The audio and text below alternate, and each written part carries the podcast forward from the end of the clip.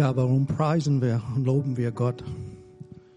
Ich denke, wir haben das gehört in dem Lied, was gerade gesungen wurde. Er ist für uns. Er hat uns geschaffen. Er hat uns gemacht.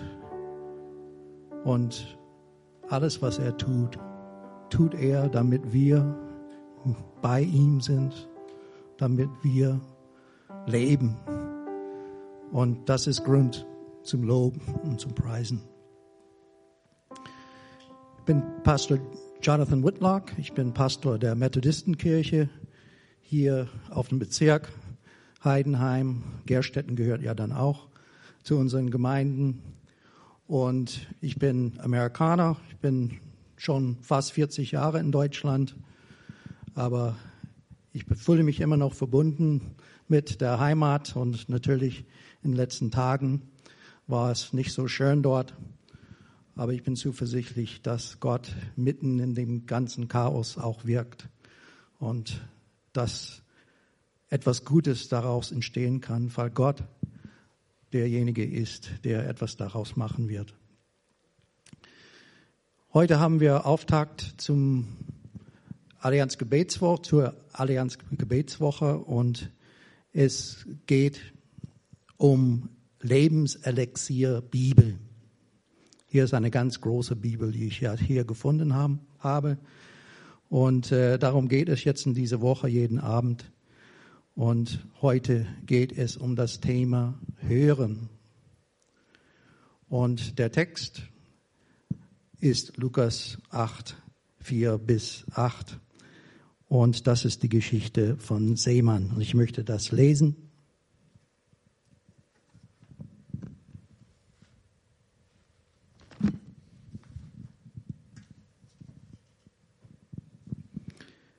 Lukas 8 ab Vers 4. Als nun eine große Menge beieinander war und sie aus den Städten zu ihm eilten, redete er in einem Gleichnis. Es ging ein Seemann aus zu säen seinen Samen. Und indem er säte, fiel einiges auf den Weg und wurde zertreten. Und die Vögel unter dem Himmel fraßen's auf. Und einiges fiel auf den Fels. Und als er aufging, verdorrte es, weil es keine Feuchtigkeit hatte. Und einiges fiel mitten unter die Dornen, und die Dornen gingen mit auf und erstickten's. Und einiges fiel auf gutes Land, und es ging auf und trug hundertfach Frucht. Als er das sagte, rief er, wer Ohren hat zu hören, der höre.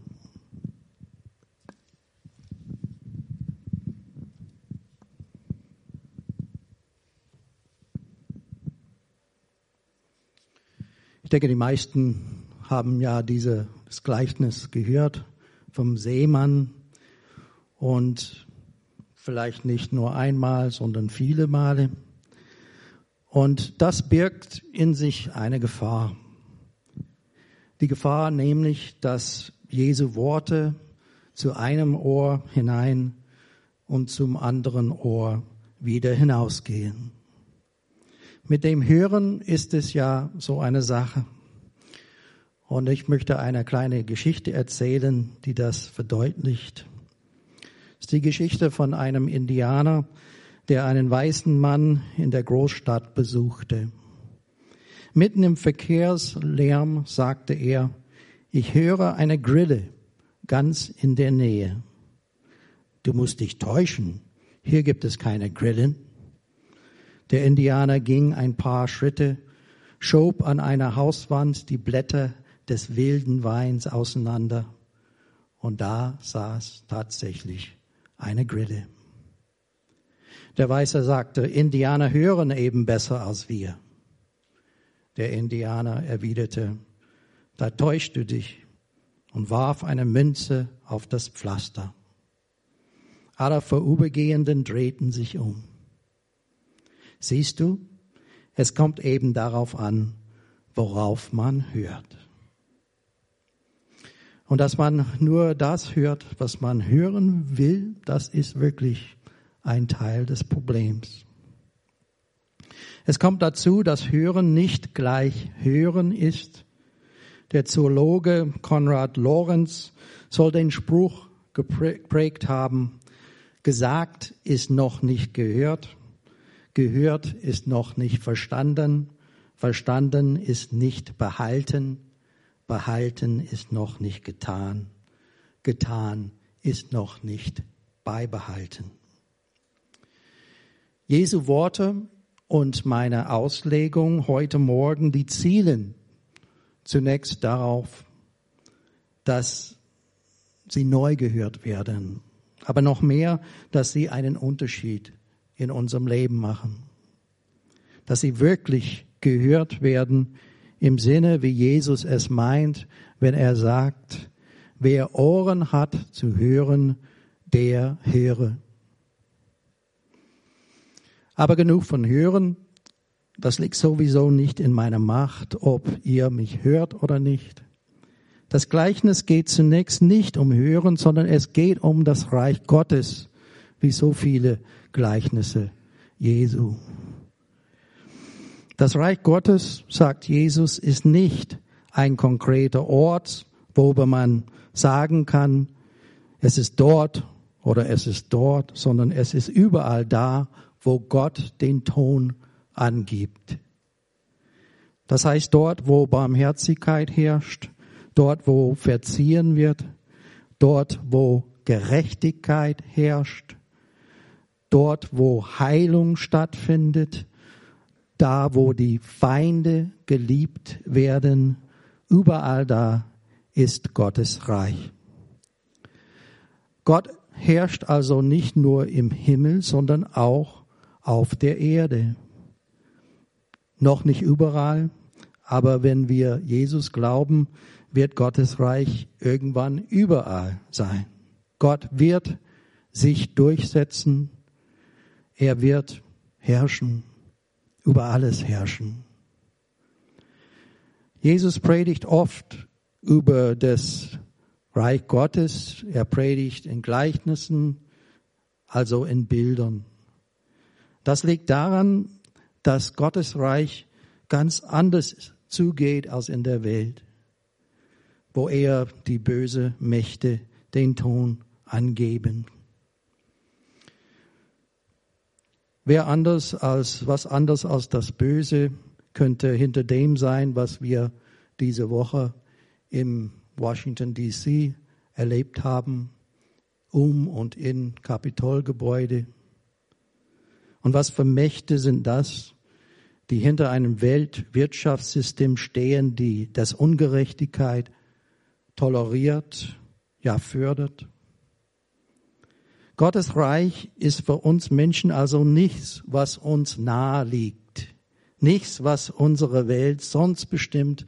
Und deswegen erzählt Jesus in Gleichnissen. Immer wieder erzählt er. Denn in Gleichnissen können auch ganz ungewöhnliche Dinge geschehen, die im wirklichen Leben nicht ohne weiteres geschehen. Und was sollen wir hören? Was soll geschehen? Was sagt Jesus mit seinem Gleichnis? Der Same, der gesät wird, ist das Reich Gottes. Und Jesus stellt fest, bei allem, was unsicher in der Welt ist, zwei Dinge sind sicher. Einmal, dass das Wort von Gottes Reich ausgesät wird und dass diese Saat aufgehen und Frucht tragen wird.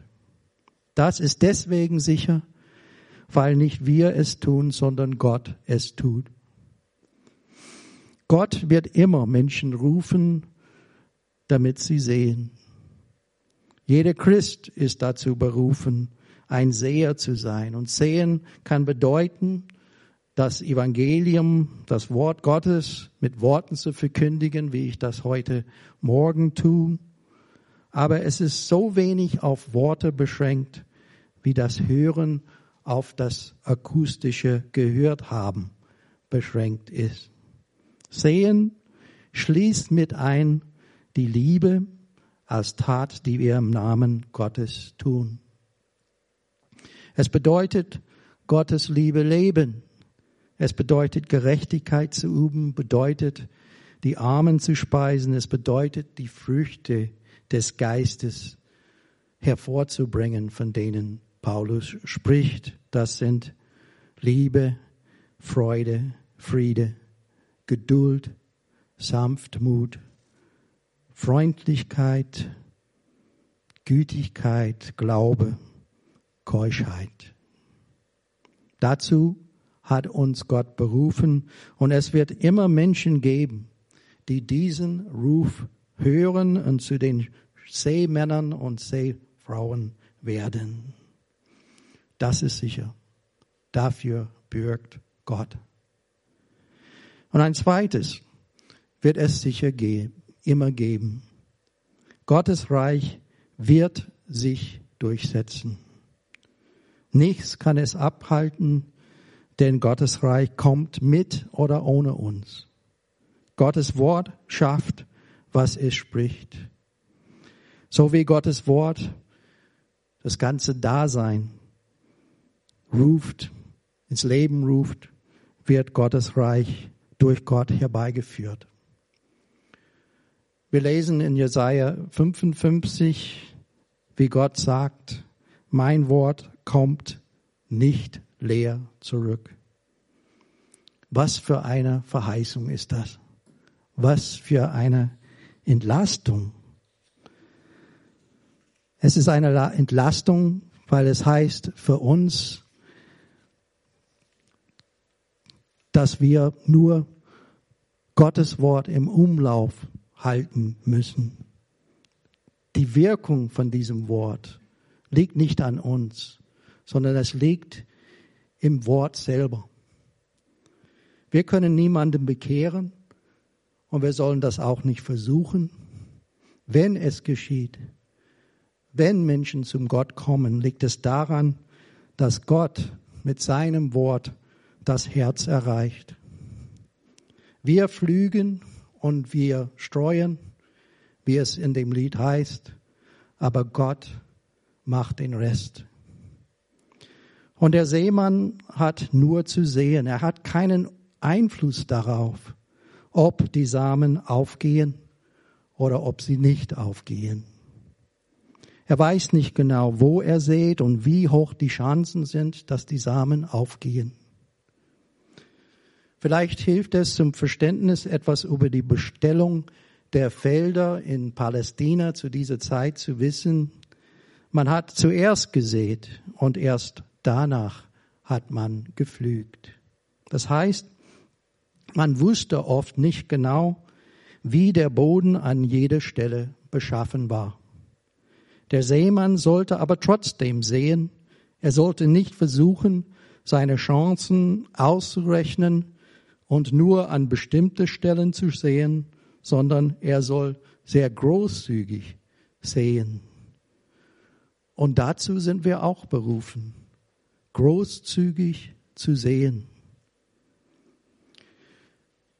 Dieses Bild sagt etwas sehr Wichtiges aus über unser christliches Leben und über die Botschaft, die wir im Wort und Tat ausstreuen.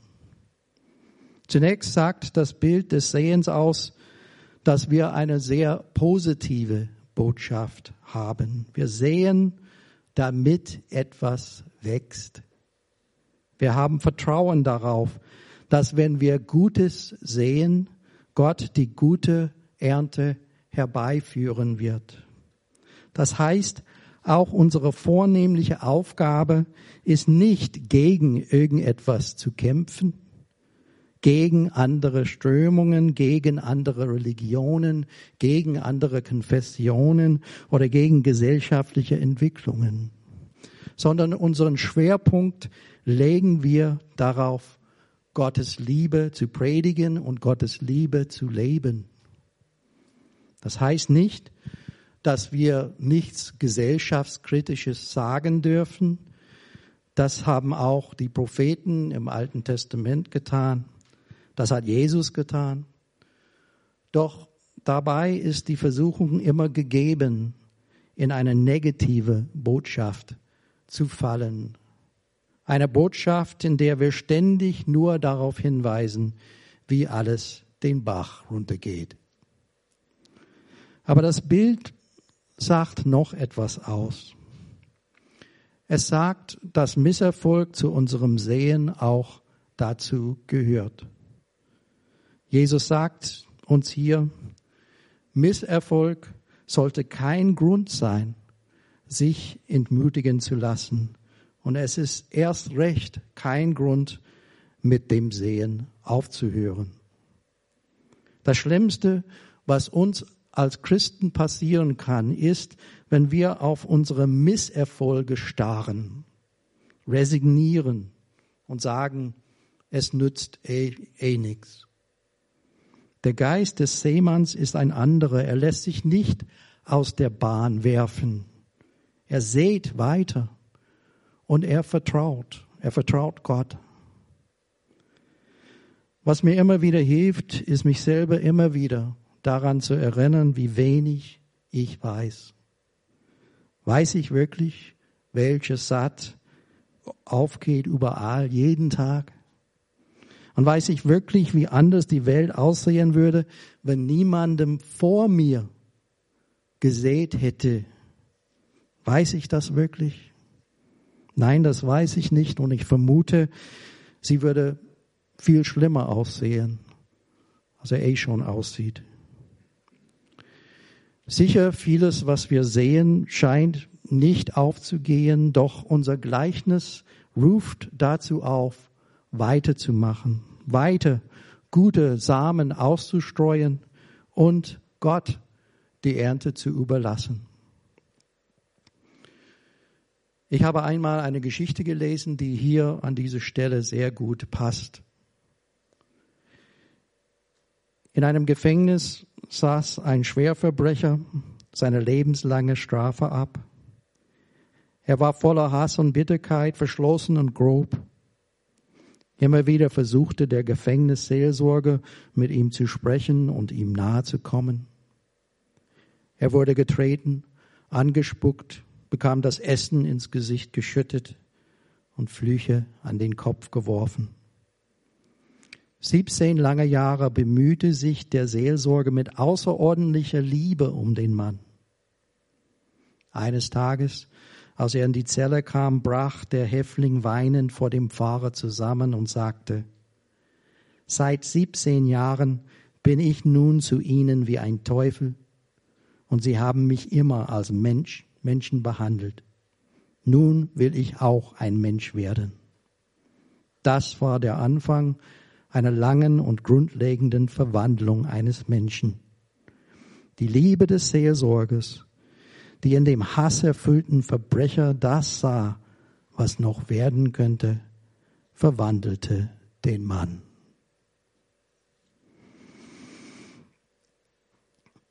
Der Gefängnis, der Geist von diesem Gefängnis, Seelsorge in der Geschichte, das spiegelt den Geist des Seemanns, in dem Gleichnis Jesu wieder. 17 Jahre hat er gesät und nichts ist passiert.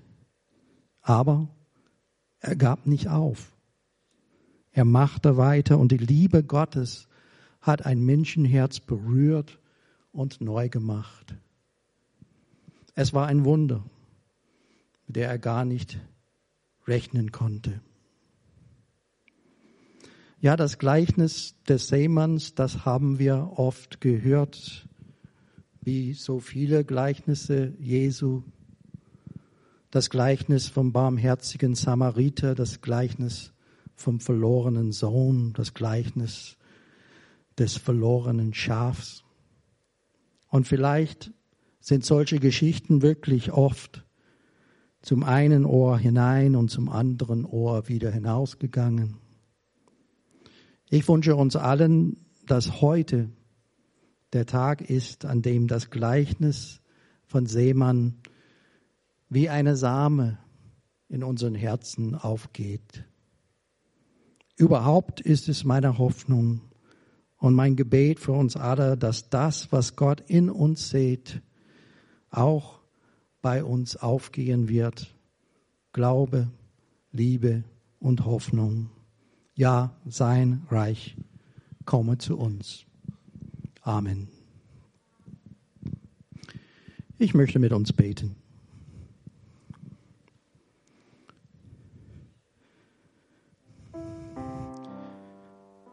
Ja, unser Vater im Himmel, wir sind dankbar, dass du auf ganz unterschiedliche Arten und Weisen mit uns redest. Du sprichst zu uns durch dein Wort, durch die Bibel, durch die Erlebnisse, Erfahrungen, die Menschen vor uns gemacht haben. Du redest mit uns durch unseren Geschwistern im Glauben, aber auch Leute, die wir einfach begegnen. Du möchtest uns nah sein. Er hilft, dass wir auch Ohren haben, die hören. Und dass du uns die Kraft, die Kraft gibst, dass wir das auch in die Tat umsetzen können.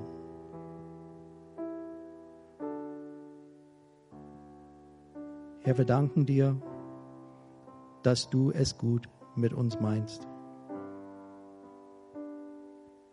Herr, hilf, dass wir wissen, was unser Weg ist und dass wir Vertrauen haben, dass die Samen, die wir gesät haben, nicht vergeblich gesät sind, auch wenn wir das nicht sehen. Du kannst alles. Du hast diese Welt geschaffen, du hast uns geschaffen. Amen.